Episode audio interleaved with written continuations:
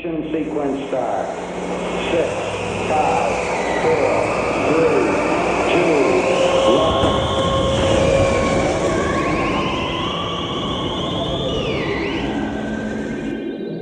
Olá, queridos e queridas ouvintes da nossa cápsula Distorção, tudo bem com vocês? Aqui quem fala é a comandante Maísa, vocês estão no episódio voo de número 101. É, quero chamar, antes de anunciar o tema do nosso episódio, quero chamar o astronauta Eric Miranda. E aí, Eric, tudo bom? Por aqui tudo tranquilo. Vamos ter um, um belo plano de voo, né? É, hoje a gente vai fazer um episódio voo é, especial em homenagem à Rita Lee. É, todo mundo sabe que a Rita Lee faleceu nesse último dia 9 de maio. É, todo mundo sabe, todo mundo que escuta o Distorção sabe que nós somos muito fãs da Rita Lee, é, da trajetória dela como artista, também da persona dela. É, o astronauta e eu já havíamos combinado em um momento fazermos né, esse episódio especial da Rita Lee. No entanto, acabamos que tendo a notícia do falecimento dela antes da gente fazer. Então era algo que a gente previa, mas fomos surpreendidos por essa notícia, apesar de que ela já estava doente. Enfim, bom, nunca é bom noticiar a morte de ninguém, nem saber a morte de alguém, mas a gente está aqui para celebrar a carreira, o que a Rita Lee deixou e deixará reinando aí por pela eternidade, né, astronauta? Então, vamos lá, antes da gente da gente começar, vamos só para o nosso primeiro bloco, né, astronauta? Conversar sobre algumas coisas aí, opiniões, outros temas. Tem É alguma o- coisa para falar aí? É o que, é- o que tem acontecido na semana aí, né? É, Que é, qual a nossa opinião sobre isso enquanto a cápsula vai sendo preparada para a gente decolar. Now it's pressurized at this time as we come up on the 60 second mark. Bom, vamos lá, astronauta. É, é, durante essa última semana, eu peguei aqui a notícia de que vai ser lançado um material inédito, músicas novas, né, gravações que o Prince deixou. É, isso vai ser lançado numa, numa durante tipo um festival que fazem em homenagem ao Prince todo ano. Nada, É. nada exagerado, né? Pois é. Eles fazem esse festival, esse, essa homenagem todo ano. Isso vai ser lançado aí durante essa, esse evento homenageando o Prince. E aí, é, essa notícia acabou desencadeando uma discussão sobre esses materiais que os artistas deixam e materiais que são lançados após a morte dos artistas. Porque muita gente fala que é desnecessário, principalmente para uma carreira como a do Prince. O Prince tem mais de 30 discos, ou seja, tem uma vasta. é, tem um vasto trabalho, né? Que às vezes não precisava de um material inédito pós-morte, com um trabalho imenso que o cara deixou. Mas eu queria saber do astronauta, Eric, se, por exemplo, essas notícias de ah, fulano deixou material nunca lançado, fulano morreu se essas coisas te animam. Tipo assim, você fica com vontade de ouvir, de Ah. conhecer. É, esse é um assunto realmente delicado, comandante. Porque, de qualquer maneira, isso é uma invasão né, à intimidade do artista. Né? É, isso começou ali, sei lá, eu acho que com a popularização do CD, né, por conta do espaço e aquelas estratégias da indústria de relançamentos. Né? Então, muitos discos eram, sei lá, no relançamento dos discos clássicos, sei lá, do The Who, do David Bowie, de um monte de gente. E é, o que aconteceu? É, acontecia que o disco tinha muito espaço, né? o CD tinha um, um- tempo maior na sua mídia física do que o, o vinil, então os discos tinham 46 minutos, 48 minutos e tal, e aí o CD tinha uns 70 minutos. Né? Então é, a indústria viu ali uma possibilidade de aproveitar esse material não lançado, material às vezes que muitas vezes era pirateado, né? vivia no mundo da pirataria, eles colocavam aquilo ali é, como extra, como um atrativo a mais para o cara jogar aquele vinil dele fora e comprar um CD, né? Já estava na moda o CD, então é, esse era um, um empurrãozinho a mais, né? Era uma maneira de você comprar sua coleção toda de novo, todos os discos do The Who de novo, todos. Bem, para resumir, para não ficar muito longo, né? É, eu, eu fico confuso, assim. Às vezes eu tenho interesse, às vezes eu não tenho interesse. É, a maioria das vezes, é, demo, é, as demos, esses outtakes, assim, você ouve poucas vezes. Poucos são. os- Eu, eu tenho, sei lá, centenas aqui, milhares talvez, de outtakes e demos dessas edições especiais. É, muitas vezes você ouve ali por curiosidade, para saber como é que o artista pensou a música, mas dificilmente você ouve aquilo como uma coisa prazerosa. Ah, hoje eu vou escutar as demos do disco do The Birds. É, Bem, eu não consigo fazer isso. Você ouve por curiosidade, às vezes tem uma versão só no violão, uma versão com a letra diferente e tal. Agora, eu queria só falar que no caso do Prince, aí mora um, um- um- um outro aspecto, né? Que no, no caso do Prince, assim, a família já não respeitou ele uma semana, né? Porque, tipo assim, É. ele, ele faleceu um mês depois, já estava no serviço de streaming, que era uma coisa que ele era totalmente contra, que ele era brigado, que ele não queria. Então, o desrespeito já começou aí. É, mas no caso do Prince, o lançamento desse material é uma coisa um pouco diferente, porque eu não, não sei se o Prince não deixou isso pra, para ser lançado depois. Porque eu já vi dois números, os dois são estratosféricos, né? Mas o, o número que eu sabia é que ele tinha deixado pelo menos 200 músicas gravadas, masterizadas, prontas. Né? Ah, Eu vi o João Marcelo Bosco, eu acho que ele se enganou, foi lá no B3, né? Ele falou em duas mil, mas eu acho que ele está enganado. Eu sabia que eram 200. É, duas mil é um É, número bem É gigante, né? Bem, estratosférico. é, 200 já é, né? Então, É. tipo, se você imaginar que o Prince deixou 200 músicas finalizadas, né? E imagina que um disco tem 10 músicas e a gente, e, e a, sei lá, a família vai lançar um disco por ano, tem, tem 20 anos de, de disco do Prince, com todo ano saindo um disco do Prince, né? Eu não acredito que ele tenha é, pre- é, finalizado 200 músicas achando que ia lançar em vida, não sei. Né? Mas parece que as músicas que estão lançando do Prince são músicas finalizadas. Apesar de que ele colocaram um, um já, já lançaram um disco de que não era finalizado, um disco dele ao piano, um, no 1983, então já tá bagunçado assim. Mas o que eu sei é que ele tem um baú, um, um- um cofre, né, com 200 músicas finalizadas e só para montar os discos e mandando. Então eu acho que é um pouco, talvez seja um pouco diferente porque ele realmente finalizou as músicas, né? Por exemplo, tem um caso também, Mas, mas aí, você se anima em querer ouvir isso aí? certamente, do Prince certamente. Aham. É, por exemplo, tem um caso clássico assim de disco que não foi finalizado no momento e depois foi e é emocionante, é o disco do Chris Bell, por exemplo, Pois é, é, do é, Big Star. é, Agora vai ter o disco do Soundgarden também, porque ele tava já numa fase de finalização ali, né? Pois é. o que eu penso, assim, pra mim, eu nunca me animo tanto quando é um contexto específico. Ah, conseguiram desenterrar alguma coisa que, sei lá, nem vai mudar a vida de ninguém e aí é lançado, eu nem me animo muito pra ouvir. Agora, quando tem aqueles artistas as bandas, né, que são meio. Tem alguns que são meio difíceis, assim, de você ouvir, de você ter até o material físico. E aí as pessoas, né, alguém reúne ali, consegue organizar, fazer o material bonito e lançar, remasterizado, enfim. E acabar lançando um material inédito, gravado, sei lá, quando o cara tava é, no começo da carreira ou em determinada época da vida. Aí eu me interesso, assim, mas é, é aquela coisa de ficar toda hora, esse negócio de, ai, lançar um monte de música nova, vou lançar música nova. Até quando, entendeu? É. Não, tem alguns assim que são os famosos para o mundo dos colecionadores, os famosos caça-níqueis, né? É. Por exemplo, tem um, por exemplo, tem um caso clássico de artista que eu gosto muito e que eu, eu nem ouvi, que foi o disco entre aspas do Kurt Cobain, quando saiu o documentário lá o Montage of Hack, né? Eles terminaram que eles juntaram ali um monte de demo, ele tocando só o violão e tal. Eu já tive chance de comprar edição limitada do disco com não sei quantos bônus, sei lá, livro e essa coisa toda. E eu, cara, eu não consegui, eu nunca ouvi nenhuma faixa daquilo ali.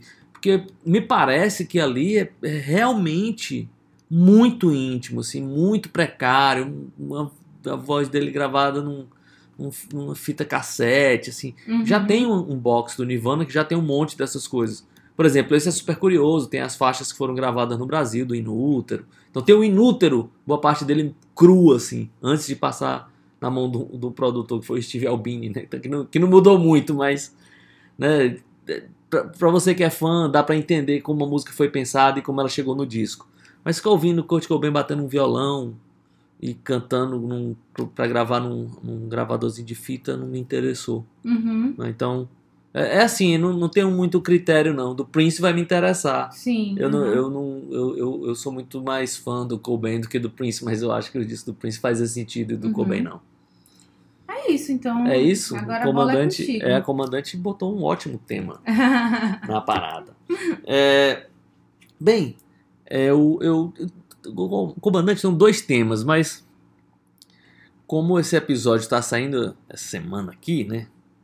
é, a, a comandante viu o teaser da música nova do Queens of Stone Age? Vi, inclusive eu vi hoje. E aí, a questão é a seguinte: é, beleza, tá tudo pronto. Queens of Stone Age vai lançar um disco, vai deve sair essa semana ainda a música nova. E a pergunta é: o Queens of Stone Age ainda interessa para comandante? Ainda é relevante para comandante? Ela ainda espera, pô, que legal que vai sair um disco? Ou é só mais um disco do Queens of Stone Age?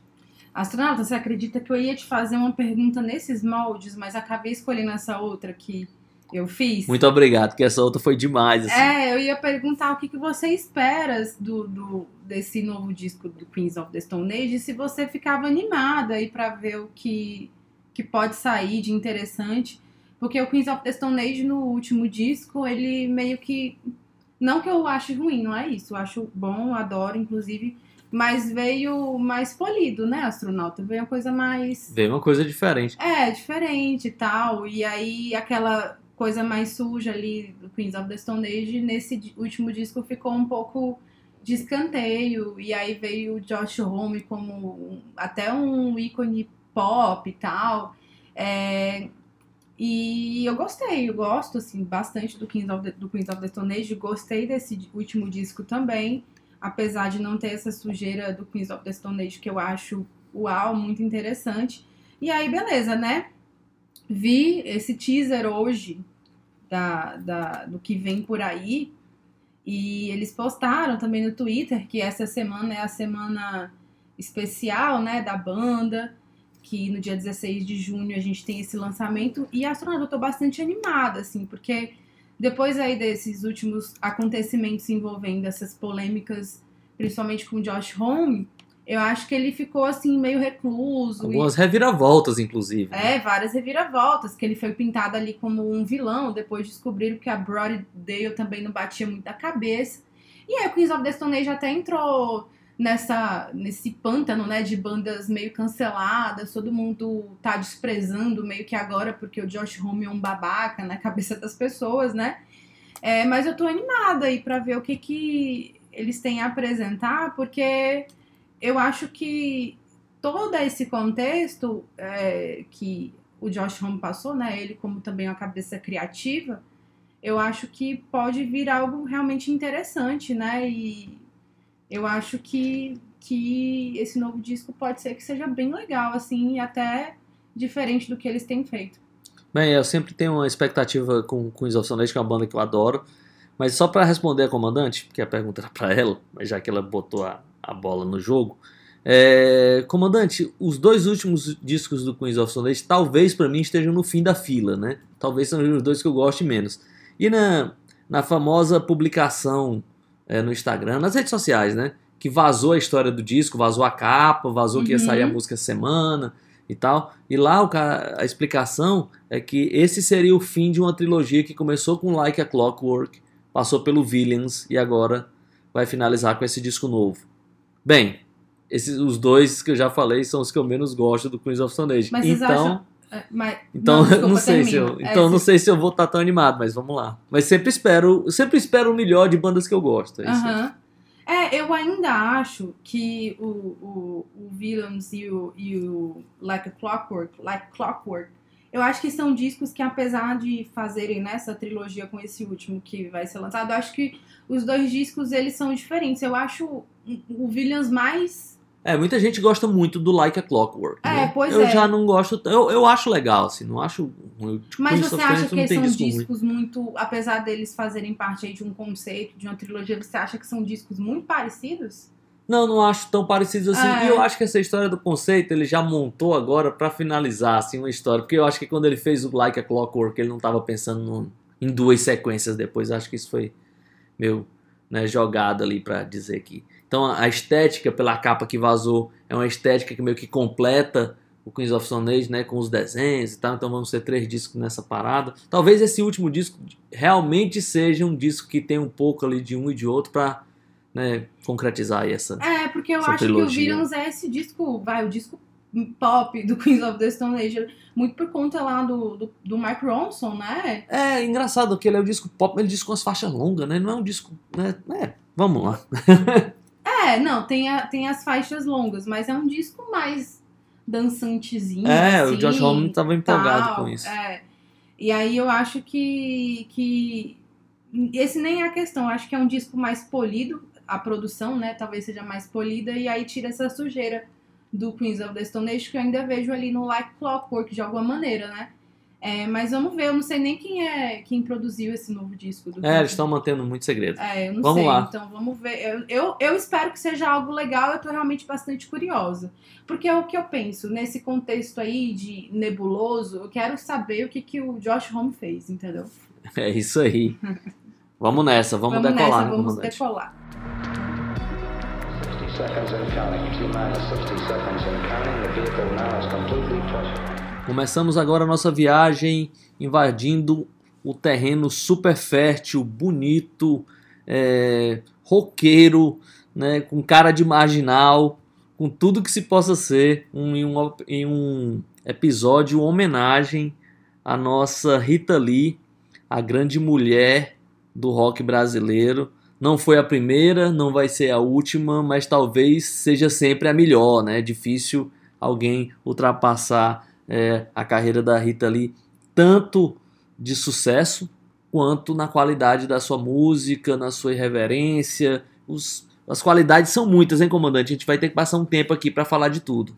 Exatamente, é, as qualidades são muitas e a carreira da Rita Lee, ela tem muito a ver com a própria história da música brasileira, né? Porque é, todo mundo sabe que ela começa ali com os Mutantes, na verdade começa antes, né? um pouco antes, um né? pouco antes com as bandas que eles tentaram montar, mas é nacionalmente conhecida como Os Mutantes, que é uma banda importantíssima para a música brasileira, para o rock brasileiro, para o que a gente chama lá de dessa fase psicodélica, os anos 60 até o começo dos anos 70.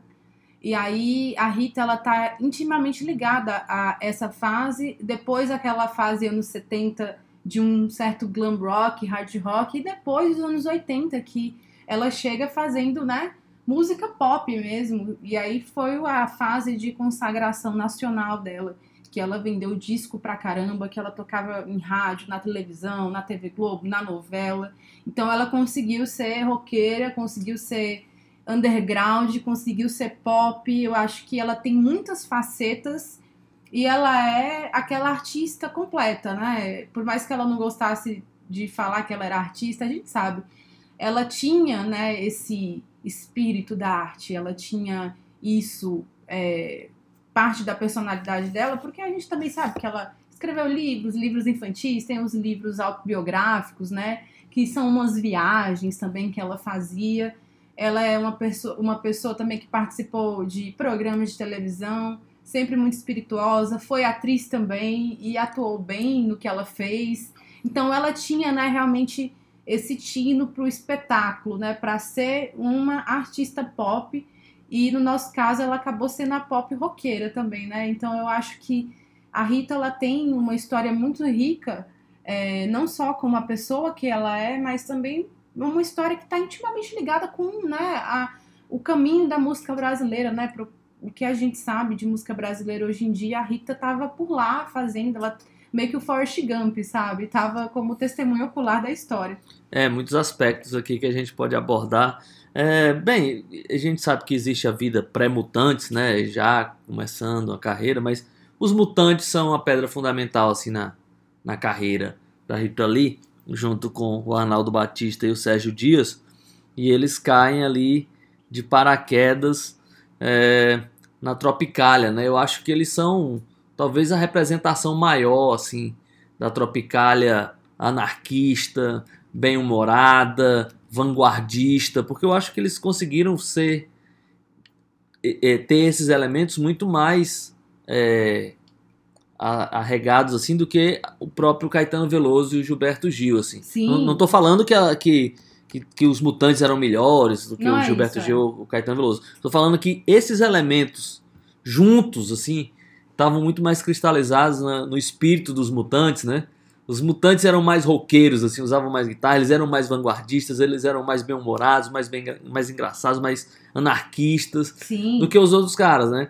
Então eles, os outros tinham outras qualidades também. Em alguns pontos eles eram mais, em outros menos. Mas quando você junta essas, esses elementos, eu acho que o Mutantes era, era a banda que cristalizava isso. E a Rita Lee tem um papel fundamental, assim. É só ver os Mutantes sem a Rita Lee e com a Rita Lee, que é completamente diferente. completamente diferente.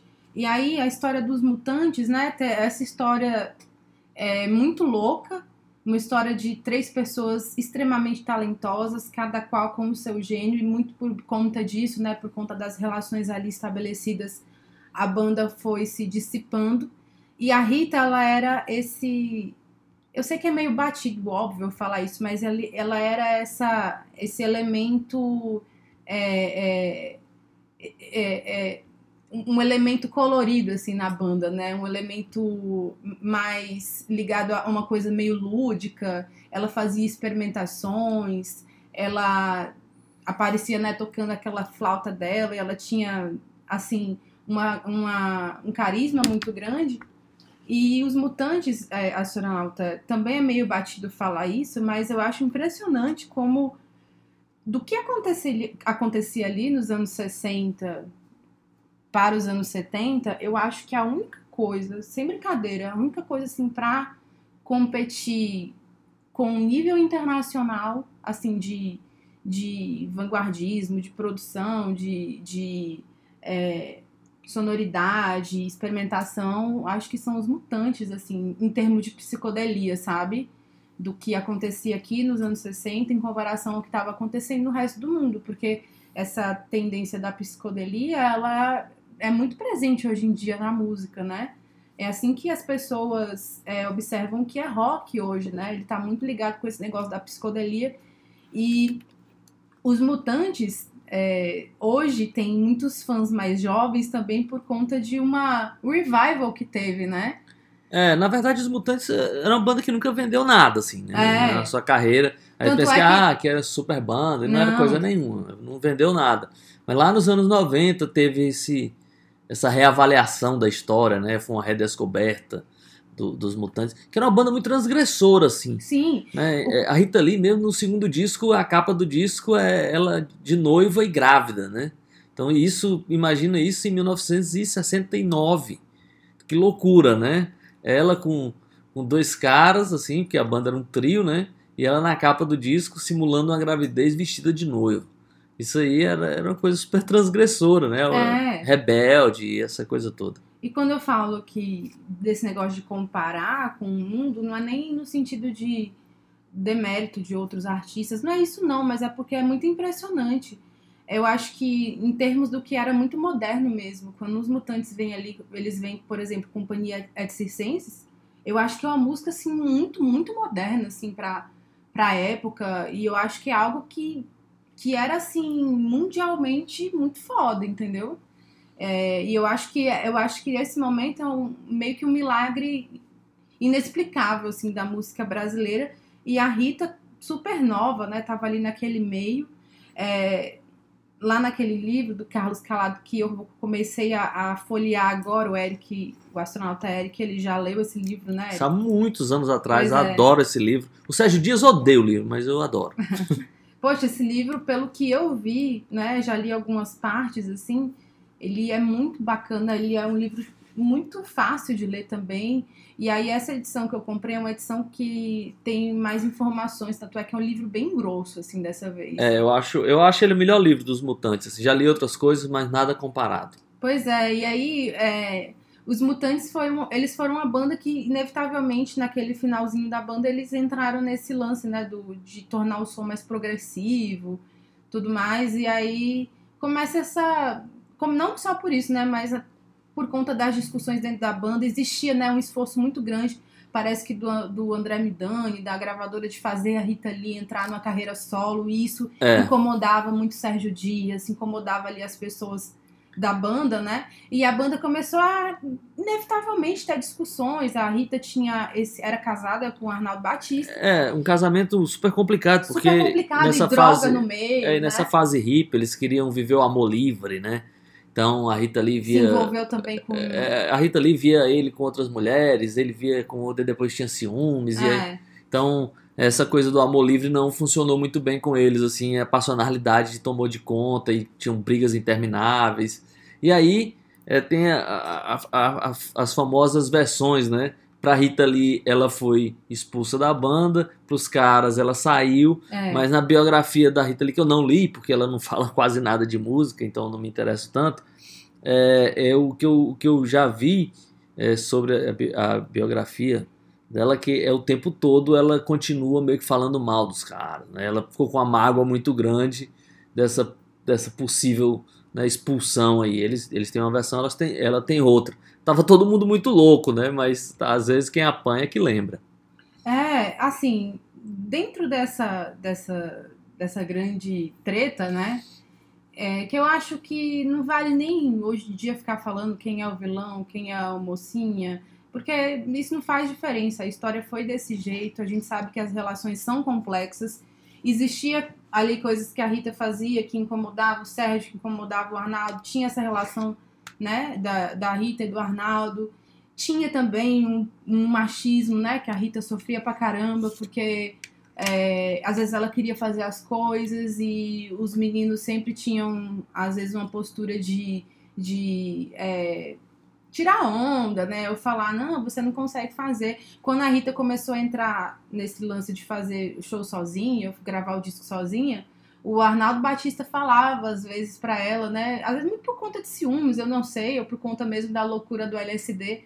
Ah, ó, eles estão te chamando porque você é bonitinha, né? Mas não vai ficar pé no chão e tudo mais. Então, assim, são relações complexas, não tem vilão, não tem mocinho, mas é, é, desde esse momento, né, a Rita ela foi muito especial no sentido de que ela sofria uma, uma, uma grande. esse lance do machismo lá, e não era só com os mutantes, era por conta de uma sociedade mesmo. Ela, ela contou em entrevista é, do Geraldo Marim, que inclusive que eu estava lendo ontem, ela contou que ela sofria o machismo. Sofria não, porque ela não falava nesses termos, né? Mas que existia machismo dentro da banda, dentro da produtora. Mas é certamente. É, dentro da produtora. Até o próprio é, Paulo Coelho, né, que escreveu músicas pra ela, falar, fazer comentários extremamente toscos, porque era um outro momento. Ela, so, ela tinha isso também depois no Tutti Frutti pra caramba também. É, tinha um machismo muito grande. Então, esse, esse era um problema da época que não se resumiu só ao que ela viveu nos Mutantes, né? Eu acho que é isso que as pessoas não conseguem captar. Era, ela era uma mulher é, rodeada de muitos homens, né? E querendo ou não, é, ela tinha às vezes uma postura meio debochada das coisas. Então, isso poderia até é, fazer uma grande provocação que não, não passava batido. Então, ela tinha né, esse, esse comportamento, mas que foi exatamente por isso que ela chegou onde ela chegou, né? Então, eu acho que não vale muito ficar falando, ah, ela sofreu, nem ela falava nesses termos, né? Mas sim, é, teve uma mágoa muito grande que ela ficou é, por ela ser desencorajada de alguma maneira ali naquele momento a fazer o que ela queria. E aí é, a gente sabe que a Rita sai ali dos mutantes, dizendo ela que ela foi expulsa, os rapazes dizem que ela saiu. Eu sei que, inclusive, depois quando ela quis sair, tentaram, né, convencê-la a voltar e ela não quis de jeito nenhum. É, o clima com o Arnaldo devia estar horrível, né? É. Imagina só. Pois é, ela não quis de jeito nenhum, ela passou um tempo super deprimida, super triste. Aí lá os meninos do, dos Mutantes começaram a entrar numa onda mais de fazer uma música mais progressiva e também tinha muito LSD na cabeça. E aí ela.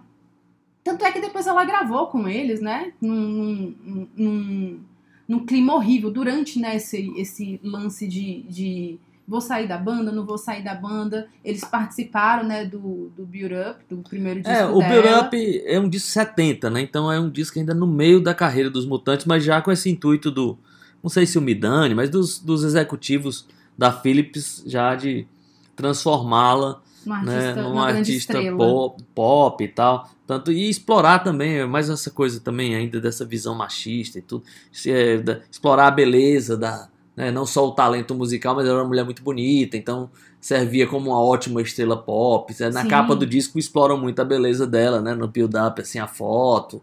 Então já, já é, meio que preparando um terreno para uma carreira solo. Mas nessa época ela ainda estava muito envolvida com os mutantes. Tanto que o disco, o- tem dois discos, né? Os dois primeiros discos da Rita. O primeiro disco ainda tão da direção musical ainda é do Arnaldo Batista. Tem várias parcerias, né? O pessoal gravou junto e tal, mas ele tem uma sonoridade um pouco diferente da dos Mutantes. E em 1972, ah, porque na verdade foi o seguinte, a a Rita Lee, ela foi convidada para lançar discos solos e ela assinou um contrato para dois discos. É, tinha Então, uns contratos e é, aí eles e- precisavam fazer. É, em 1970 ela fez o primeiro, né, o Build Up. Em 72 tem o primeiro dia do resto da sua vida. Hoje é o primeiro dia do resto da sua vida. Esse aqui é um disco Rita Lee barra Mutantes de verdade. É. Os Mutantes tinham acabado de gravar Mutantes e, os comet e o Cometa no Planeta dos Bauretes Uhum. e estava estreando em São Paulo um estúdio novo, com uma mesa de não sei quantos canais, um- com uma tecnologia mais avançada e tal. E aí os mutantes não quiseram perder a chance de gravar com, esses, com esse recurso todo, né? E aí eles resolveram é, abraçar o disco da Rita Lee, mas como um disco dos mutantes, que realmente é, né? O, Hoje é o primeiro dia do resto da sua vida, é um disco dos mutantes. Tem a contracapa, tem a foto do Arnaldo Batista, do Sérgio Dias, do, do, do Liminha, do Leme, do, do Leme. É, então, a capa foi um, um, um autorretrato da Rita Lee, né? Muito bonito o desenho. E dentro, na hora que você abre, né, o encarte, tipo uma foto do- dos mutantes, né? Então esse primeiro disco, é um- quer dizer, desculpa, esse segundo disco é realmente um disco dos mutantes, ela nem, né? Mas ela tá na capa e ofereceu o nome dela ali. Eu acho que nem ela tava com saco de fazer um segundo disco e a banda tava maluca para fazer é, esse segundo disco. É, ou um outro disco dos mutantes. Mas o comandante, eu acho que agora Vamos de música. Vamos de música, né? E aí a gente também já bota esse ponto final, meio nos mutantes, né? Ah, não precisa ficar falando dessa. Tem, tem um detalhe, comandante, que o, o Arnaldo Batista ficou muito perturbado com a separação. Ele parece que ele passou alguns, sei lá, não sei se anos, mas algum período de tempo meio que perseguindo a Rita Lee, né? Ele ia É. pro show, sentava na primeira fila e agredia verbalmente e tal. No- nesse livro do Carlos Calado, ela tem um momento que ela conta uma história que ela tá, ela tá na cantareira, lá numa casa que ela tinha na cantareira, e ela diz que vem subindo um cara, assim, só de calça, sem camisa, descabelado, e ela, aquilo chamou a atenção dela, assim. Só quando o cara chegou bem próximo, ela viu que era o Arnaldo, e aí ela convidou o Arnaldo para entrar, para tomar, sei lá, um chá, uma água, uma coisa assim. Isso que ele tava já conversando assim, meio. Conversa sem pé nem cabeça. Ela sentiu muita pena disso. Isso tá lá no livro do Carlos Calado, assim. Então foi, um, foi uma sensação é, muito forte, né? Um sentimento muito forte que eles viveram. E nunca mais a banda conseguiu se reunir. É, no, no livro também do Carlos Calado tem outra passagem em 92. Existe quase um, um- um retorno dos mutantes ali no meio de um show da, da Rita Lee. Se não me engano, o show, eu não lembro agora se em São Paulo ou no Rio. É, eles chegaram a ficar juntos, assim, é, no- no- nos bastidores. O Arnaldo foi, o Sérgio Dias foi, mas antes de entrar no palco, o Arnaldo brigou com a Rita mais uma vez, foi embora, mas o Sérgio Dias subiu. Eles fizeram uma música ou duas lá em cima ao vivo, mas o Arnaldo não cantou. É, depois dos anos 80 ele foi internado, É, né? ele no tentou hospital suicídio, psiquiátrico. Ele teve realmente um, um problema de saúde mental assim muito forte. Até hoje tem umas questões, né, e tal. É, mas enfim, vamos agora de música, né, astronauta? E a Vamos gente lá. volta mais falando da, da Rita. Eu vou escolher uma música dos Mutantes pra gente começar, né? E já que a gente falou de Panis Circenses e eu acho essa música maravilhosa e foi justamente ela que eu usei como exemplo para comentar é, do quão modernos os mutantes eram. Vou colocar pra tocar e a gente já volta. Quis cantar minha canção iluminada de sol. Soltei os panos sobre os mastros no ar. Soltei os tigres e os leões nos quintais. Mas as pessoas na sala de jantar são ocupadas em nascer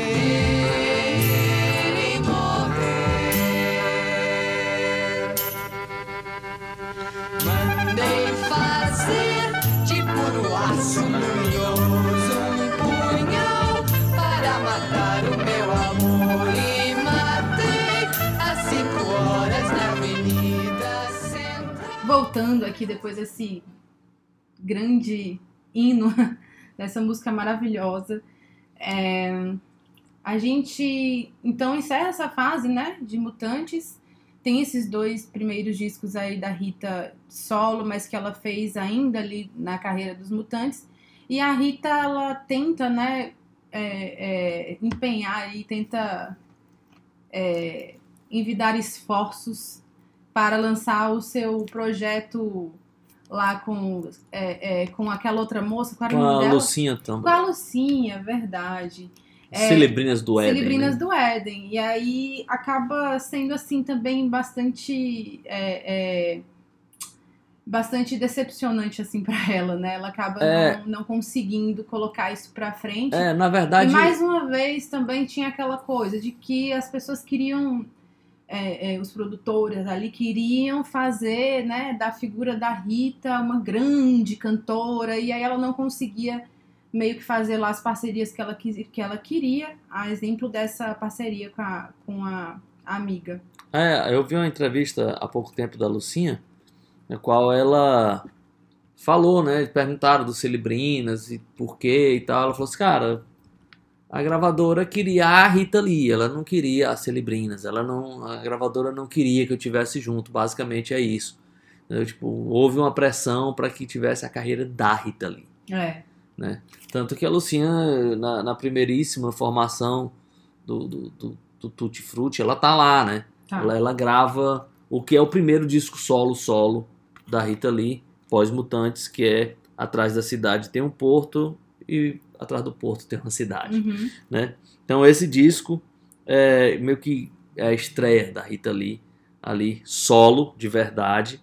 E a Lucinha tá lá e é um baita disco, aí já é aquela coisa mais Stones, assim, né? É, já mais entra no rock and roll. rock and roll desenfreado. Pois é, e aí era mais ou menos isso que. Era mais ou menos não, era exatamente isso que o astronauta falou. Ela tentou ali falar com a- fazer com a Lucinha, o- era uma coisa meio folk rock, né? O, o Celebrinas do Éden. E elas fizeram uma apresentação ao vivo que foi meio fiasco, assim, foi meio vaias e tal. Aí as gravações que elas faziam, na hora que a Rita ia ver, eles tiravam a voz da Lucinha, sabe? Deixavam só as coisas da Rita. então- Existe um- o disco, né? Que É, não foi oficializado, mas você encontra por aí ele meio Encontra. pirata e tal. É legal. É legal, eu acho bem interessante os Cilibrinas do Éden. E aí elas acabaram desistindo, né, desse, do, do Cilibrinas e entraram aí no, no Tutti Frutti com o Sérgio Carlini e o Limarucci, né? Entre os outros, os outros componentes. E aí, é, esse disco é bem legal, né, astronauta? Atrás do porto tem uma cidade. Parece que tem uma história de que eles tentaram lançar um outro disco sem ser esse, mas a gravadora achou muito alternativo. Ah, é? muito- Não, não sei. tem uma história mais ou menos assim. É só pra gente ter ideia de que é, as pessoas atribuem as culpas, né, a- aos, ao pessoal da banda, sempre, né? Mas, cara, gravadora, produtor, o, sei lá, o presidente da Cara, é um- gravadora. jogo de interesse muito Eles grande, cortavam né? tudo, assim, sabe? Eles queriam, porque queriam fazer da Rita, né, essa grande estrela. Nasce uma estrela. E aí é, começa, né, essa carreira solo da Rita junto com o Tutti Frutti. E aí tem um grande disco, né, depois, em 75, Fruto Proibido. É, esse aí já é talvez o maior clássico da carreira da Rita Lee, né? Pois é, aí a gente vê realmente a Rita roqueira, né? É, a Rita, a mulher ali tocando uma guitarra e demais, assim, tem os sucessos dela agora, só falta você, tem Ovelha Negra, esse tal de rock and roll. Esse disco vendeu bastante, né? Acabou se tornando hoje em dia um clássico e basicamente foi com esse disco que ela começa a virar esse ícone do rock brasileiro. E lá a gente vem com o próximo disco, que é o Entradas e Bandeiras, que eu adoro esse disco. Tem uma música que eu amo chamada Coisas da Vida. É, tem também uma música que eu adoro chamada Com a Boca no Mundo. Muito legal. É, tem uma música que foi composta também pelo Raul Seixas e Paulo Coelho, Bruxa Amarela. A Rita também teve um momento depois desse disco que ela ficou com uma crise de estresse, acabou se afastando, né? E aí isso deixou é, uma predominância um pouco maior da guitarra do, do Luiz Carlini. É, esse disco tem umas guitarras pesadas, assim, bem legal. E aí depois, nesse mesmo ano, né, ela acabou conhecendo o grande amor da vida dela, parte 2, que foi o Roberto Carvalho. E aí ela inicia, né, Astronauta, uma parceria musical, assim, depois disso inicia uma parceria mais diferente, né? Mas e aí, você gosta desse... Gosta, né, do Fruto Proibido? Ah, Fruto Proibido, talvez o melhor disco da solo da Rita Lee, não sei se a comandante concorda. Eu tenho dificuldade, assim, esses discos todos da fase Tutti Frutti, eu gosto, Tutti Frutti, eu gosto bastante. É, obviamente que do, do Fruto Proibido, Entradas e Bandeiras e o Babilônia são os que eu gosto mais. Assim, eu acho melhor, por exemplo, do que Atrás da Cidade Vem um Porto. Apesar de gostar muito também. Mas eu acho que esse disco Fruto Proibido é o disco mais icônico, né? É, porque tem o sucesso, tem a, a tal da ovelha negra, né? Que é talvez a, a pedra fundamental assim na carreira da Rita Lee. É, tem o solo mais, o solo mais famoso de guitarra do Luiz Carlini, que é um belo solo de guitarra. Então todos esses elementos fazem desse disco Fruto Proibido um disco muito equilibrado assim entre a a Rita Lee roqueira, as guitarras pesadas e a melodia pop, as músicas que tocaram no rádio. Então esse foi um disco que conquistou muito um outro público, assim, né? Ele, ele era um disco que agradava o pessoal que, que era mais roqueiro, assim, e o pessoal que tava ali de boas, né? Ouvindo É. um som e tal, tocava no rádio, tava em todo lugar. Então esse disco ele tem esse mérito, que eu acho que os outros discos eu gosto bastante, mas eles não têm tanto esse mérito assim de ter essas músicas fáceis, né? Fáceis que eu digo no sentido de pegar a gente muito fácil. É, eu tenho um pouco de dificuldade pra falar qual é o meu disco preferido, porque eu adoro a fase seguinte, né, da Rita, essa fase pop, anos 80, de 79 pra frente, eu gosto muito dessa fase. A gente tem ali um momento que a Rita, ela tem umas parcerias ali com o Lincoln, o Lincoln Olivetti, e aí ele pega muito samples, né, de músicas internacionais e joga ali nas músicas da Rita e da Rita Lee, e aí, pô, fica uma música assim muito boa, fica uma música muito chiclete, eu adoro. Eu gosto bastante dessa próxima fase, anos 80, mas se eu fosse escolher como obra, assim, né, uma obra completa, um disco completo, seria o Fruto Proibido mesmo, acho que estaria no número um. Eu acho que sim.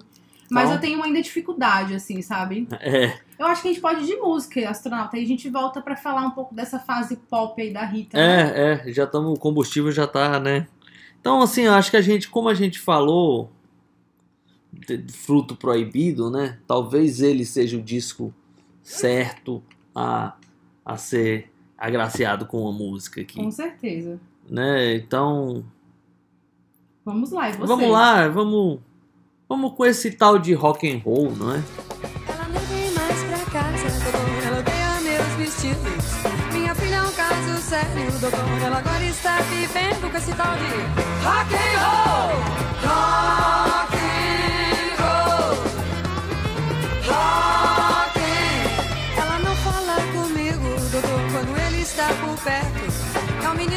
sabido, doutor. Ele quer modificar o mundo, esse tal de rock and roll.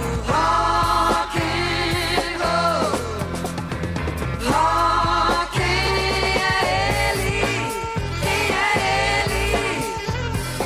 Esse tal de. Uma mosca.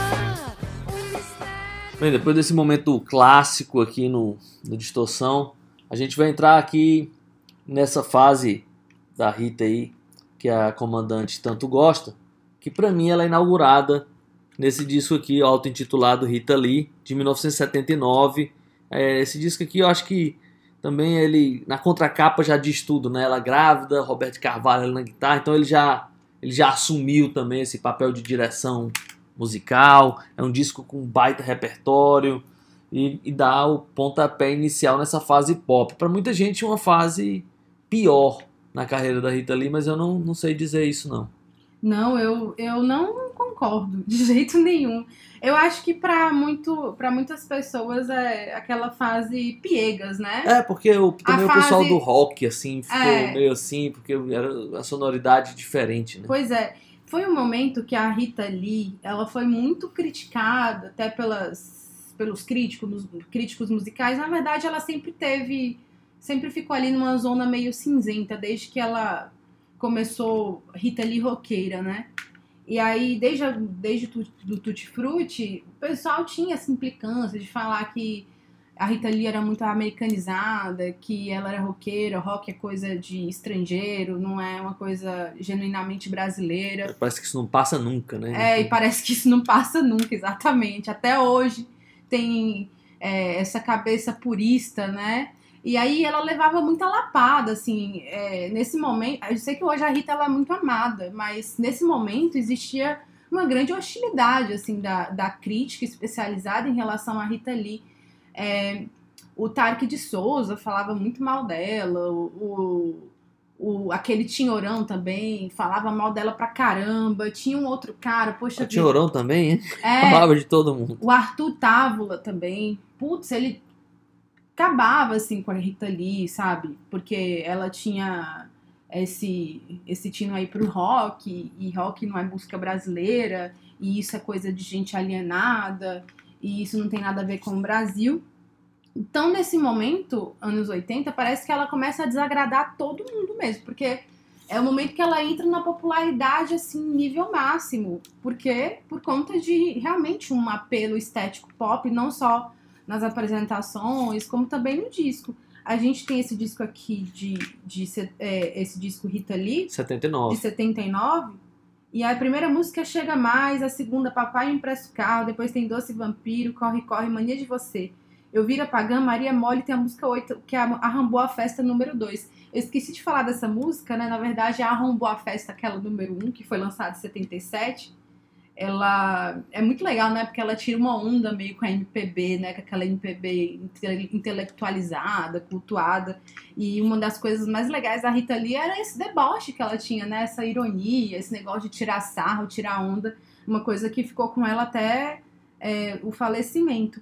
E aí, nesse momento, o pop realmente parece que ela desagrada todo mundo, né? Porque aí parece que ela realmente tá fazendo música chiclete só pra vender, mas eu acho que esse é um momento, assim, poxa, tão tão é, maravilhoso assim na carreira dela de aclamação nacional, porque ao mesmo tempo que ela desagrada, ela começa a ser a Rita Lee, é, todo mundo apaixonado assim por, pelo, pela, pela pessoa Todo dela. mundo público, né? Porque É. a crítica não. A crítica não, mas o público sim. Aí depois vem o famoso Rita Lee, Rita Lee, 1980. Esse aqui parece uma coletânea, brincadeira, hein? Esse disco é demais. O disco começa com Lança Perfume, Bem Me Quer, Baila Comigo. As três primeiras são essas. Depois Shangri-La, Caso Sério, Nem Luxo Nem Lixo, João Ninguém e Orra Meu. Cara, Cara, não dá, né? Esse disco todo aqui- é muito bom. Oito músicas só, mas, cara, tipo, quantos hits tem aqui? É um né? disco maravilhoso. Esse Esse, esse aí disco também é ele, ele é incrível. sempre um dos meus preferidos. É, produção do Guto Graça Mello, mas aqui tem Lincoln Olivetti, tem tem é, o, Robson, o Robson Jorge. Robson Jorge, que trabalhava Cara, junto com o Lincoln Olivetti. É, né? tipo, a banda demais, Mamão na bateria. Cara, esse disco é incrível. O disco, é, as músicas são incríveis, a execução e tal, pra, mas pra muita gente, a É Rita Lee fase. tava pasteurizada, né? Tava com essa coisa. Eu não sei, não entendo muito bem, não. Eu gosto muito desse disco. E lembro quando eu ouvi a primeira vez, eu fiquei em dúvida se era, se era uma coletânea ou não. Porque assim, é, é, bem, é, boa parte dos discos, quando eu comecei a conhecer Rita Lee, os discos de, de- já estavam. CD, tinha, tinha uma parte que tinha, tinha uma parte que não tinha lançado, então era meio confusa. As, as informações no Brasil também eram mais complexas de você achar. Então você dá de cara com um disco chamado Rita Lee, só Rita Lee e a foto dela. né? E aí você ouve o disco e é tanto sucesso que eu pensei, cara, será que isso é uma coletânea ou não? É. Né, Demorou pra mim entender que não era, que era um disco de carreira. Pois é, esse disco é realmente maravilhoso. E aí, o que eu falei lá sobre o- a cabeça aí do Lincoln Olivetti e do Robson Jorge pegar os samples, nesse disco tem demais. A primeira música, Lança Perfume, ela tem um sample aí de uma música do Doobie Brothers e do Rob Durp também. É, basicamente. E no final tem aquela. tem a marchinha de carnaval, né? Aham. Aí lá, né, oh, oh. É muito legal esse disco. E aí, eu acho essa fase maravilhosa, muito, muito boa. Eu gosto demais, assim. Se, se bobear, pra mim, eu acho que essa fase é o que eu mais escuto hoje em dia, astronauta dela. Ah, legal. Aí a gente vem em 83, né? 83. Não, 81. desculpa, 80, 81 com 81, saúde. desculpa. Eu, eu pulei 81 e 82, é. É. Saúde, um baita disco também, né? É, eu acho ele mais irregular, porque também, pô, ele vem de dois discos que difícil pra igualar, né? É. Então, Saúde, eu acho que ele já, dá, já é um pouco diferente, mas ainda assim tem muita música legal. É, e negócio bem New Wave, né? Aí a nossa Rita Lee New Wave. E aí tem o disco de 82, né? Que aí tem uns hits. É, esse eu mais acho bem irregular, assim. Aqui É. tem o Roberto e a Rita na capa, Na né? capa, como se eles tivessem. É Rita Lee e. Roberta de Carvalho, o nome do disco, né? Tipo, 1982, eles na piscina, assim. É, e aí ela vem com uma sequência do Baila Comigo, é, o Bombom, depois Rita e Roberto, aí Flerte Fatal, né? Também, sempre lá na capa Rita e o Roberto, nessa parceria deles. Em 88, Zona Zen. Zona Zen, na verdade, nunca ouvi esse disco, sabe? É, Eu tenho ele aqui, tá lacrado, nunca ouvi. Estranho. Uma hora eu, eu não posso nem falar, mas eu tô olhando assim. Né? Isso- não lembro ah. muito das músicas, não. Tem Nunca Fui Santa. Bem, não, não é um repertório que eu conheço tanto. Pois é, mas aí ela. Anos 80 ela lançou praticamente. é, é, não, praticamente, não, praticamente não, porque de 85, 86 ela não lançou, mas foi quase um disco por ano, assim, praticamente. Então ela veio aí num trabalho de realmente popularizar, né, essa carreira dela. E aí ela termina ali em- nessa fase, né, nos 90, ali com Rita Lee e, e Roberto de Carvalho. 90, é, é, 90 tem 88 Zona Zen, Rita Lee, Roberto de Carvalho em 90. Aí depois Rita Lee no- novamente em 93. E aí a gente começa ali a entrar no finalzinho da carreira dela, que terminou em 2012. Esse Mas- Santa Rita de Samba é um disco que eu acho legal. Ah, é, é legal esse disco. É, mas aí a gente entra realmente nos anos 90, que é um.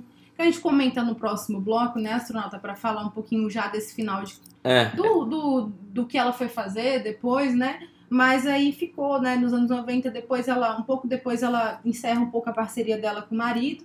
Depois ele, eles voltam, né? Eu não sei que momento que eles encerraram exatamente, mas teve isso.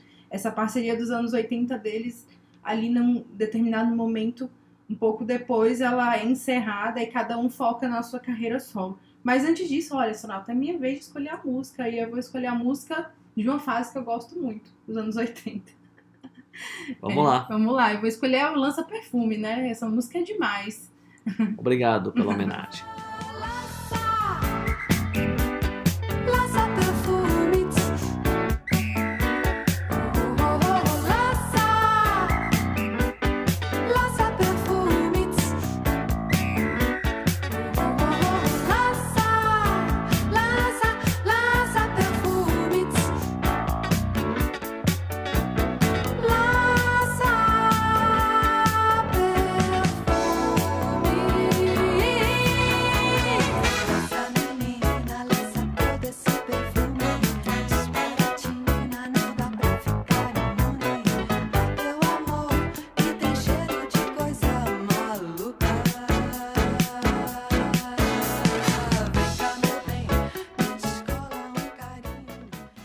Voltando aqui. É, astronauta, eu vi um vídeo muito legal do Tom Zé falando que essa fase nos 80 da Rita ela foi basicamente uma edu- educação sexual para os jovens da época. Uau. Mas uma edu- educação sexual falando é, de uma maneira muito leve, muito divertida, né? Ela se colocava muito ali nas letras. Tem muitas letras ali que falam realmente do, do relacionamento dela, né, com o Roberto. E ela fala sempre de uma maneira muito, muito é, natural, e isso é muito legal. Era a única, basicamente a única mulher que falava sobre esses temas de uma maneira que não era batida nem muito óbvia e de uma maneira extremamente, é, como eu mesmo digo, né, ca- cativante. É, ela, ela conseguia tocar nesses temas, né? E falar de muita coisa, assim, com uma postura muito diferente. Isso é uma coisa admirável, assim, na, na Rita Lee. Ao mesmo tempo que ela não, não, não, não, não posava de, de vítima, mas ela mostrava tudo das coisas que aconteciam, né? Como a gente estava falando lá atrás da história do- dos mutantes, do machismo, que ela sofre tanto dentro da banda quanto fora, mas ela não, nunca falava disso num, num clima de, de lamentação, né? Era mais uma coisa de enfrentamento. Eu sabia que existia, tipo, do tipo, sabia que existia, mas vamos nessa. Eu tenho que fazer e eu vou fazer. Vou passar por cima do que eu tenho que passar. É, e ela era muito, muito sincera, assim. Quando eu, eu vi essa entrevista do Geraldo Mairink, ela fala que o que ela estava sofrendo nos Mutantes, ela sofria no Tutti Frutti também, né? Esse lance de, de dos meninos olharem pra ela e falar, ah, não, mulher não faz rock and roll, ah, tinha que ser mulher mesmo, mulher não consegue fazer essas coisas. Ela falava que não sabia o que era pior, nem se era lá com os Mutantes ou se era com Tutti Frutti. Então era realmente ela sempre foi muito sincera, né? E aí é, não fazia muito, acho que parte da personalidade dela ficar colocando, né? Se colocando como vítima dessas situações. É.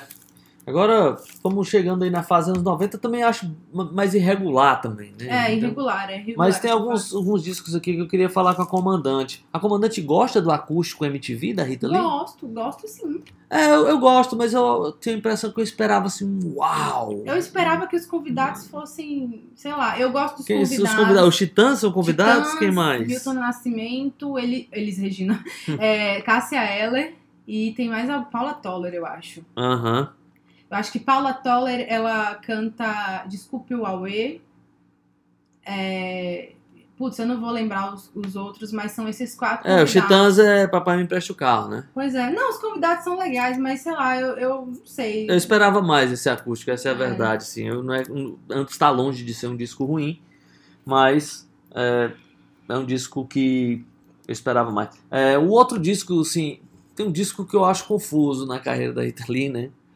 Confuso para ser educado, que é aquele que ela, Rita Lee canta Beatles. Eu não lembro o nome desse disco, ela tenta fazer umas versões dos Beatles bossa nova, né? Então, bem, eu acho que ali também Foi dá uma aquele- enroladinha, né? Aqui e ali, em qualquer lugar. Tem muita gente que gosta desse disco. Mas não é estranho assim algumas versões? Ah, É, eu- a Wanna é. Hold Your Hand é a vaca e o bode. Tipo, É. Não, eu, eu, eu não desgosto desse disco, não, assim.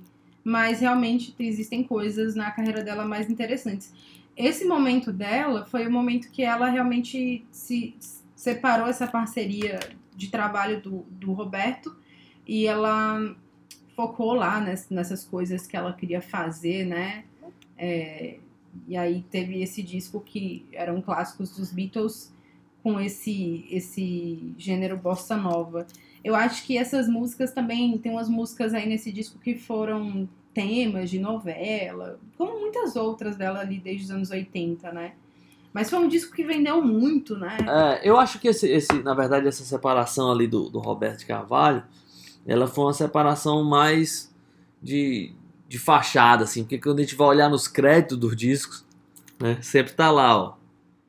É, um, é, produzido pela Polygram, dirigido e realizado por Roberto de Carvalho, né? E um monte desses discos são assim. O próprio acústico é assim, então É. eles dissociaram a imagem, né, da Rita e do Roberto que ficou lá no disco de 1980 e não, 1990, é a última vez que eles estão lá na capa juntos, né? Depois aparece só ela, mas ele aparece na contracapa, na verdade ele tá na direção, né, artística do, da maioria deles, assim.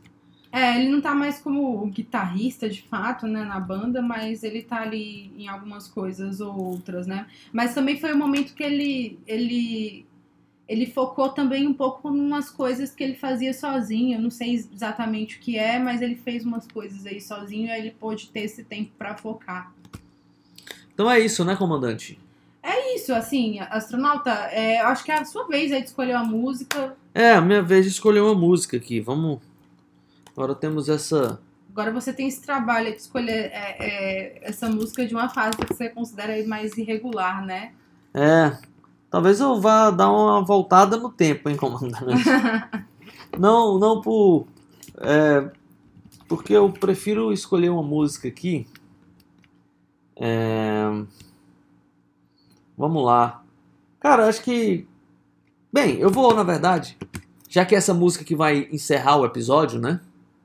Então, eu vou escolher uma música dos Mutantes, do segundo disco. Uma música que homenageava a Rita Lee, que é a própria música Rita Lee, tá no segundo disco. Eu acho que tem tudo a ver com esse momento. Ela foi passear, é melhor a gente pensar isso, né? Rita Lee foi passear. 20 anos namorar, talvez. Dia azul e ela é infeliz. Suas mãos estão vazias porque estão tão frias. Tanto amor pra dar. Ela quer ser feliz. Ela só quer seu pai.